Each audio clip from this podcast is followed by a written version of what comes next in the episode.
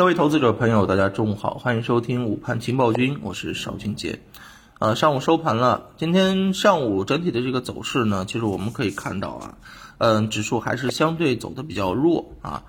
呃，今天下跌的这个元凶应该是消费板块了啊。从个股的这个表现上面来讲啊，嗯，这个上证指数五零。当中的一些成分股是出现了明显的下跌啊，上证五零指数是跌了百分之二啊，当中又以啊贵州煤茅台来作为领跌的这个代表啊，跌了超过百分之五，整个白酒板块在上午走的是相当的弱啊。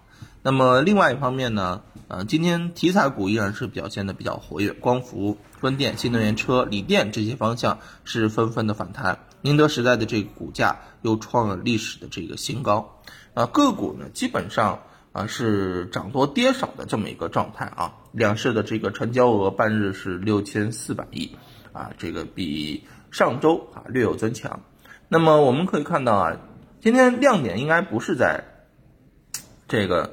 涨的一些品种当中，因为涨的一些方向是有共识的，对吧？是有一致性预期和确定性的。我认为今天上午的这个亮点啊，也不能说是亮点，应该焦点吧，应该在这个啊跌的一些品种，特别是这个白酒的相关的一些品种当中。你可以看到，今天白酒带动着一些超级品牌呀、食品加工呀、啊医疗等板块是跌的明显的这个比较多。其实这个白酒的这个下跌呢，啊，我认为。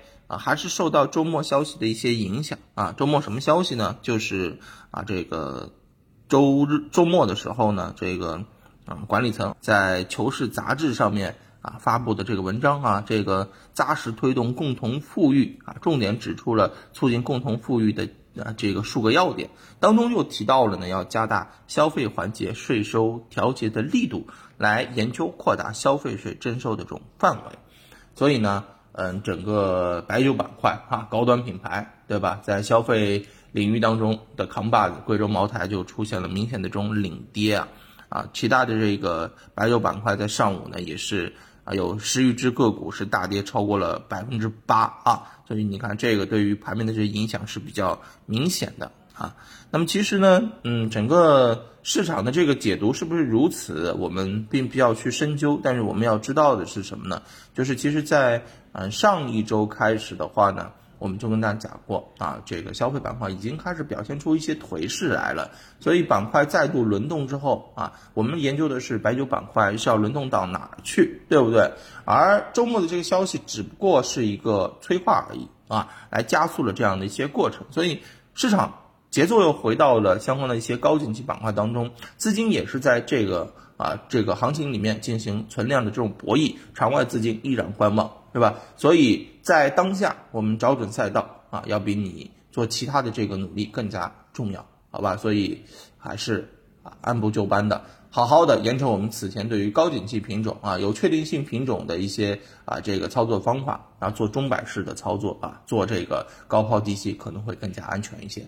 好吧，这也就是盘面当中给我们啊提供的这个信息。那么看看下午市场到底该啊怎么走啊，会不会有一些新的这个变化？我们等到下午之后啊，下午收盘之后跟大家接着聊，好吧？中午就聊到这儿，拜拜。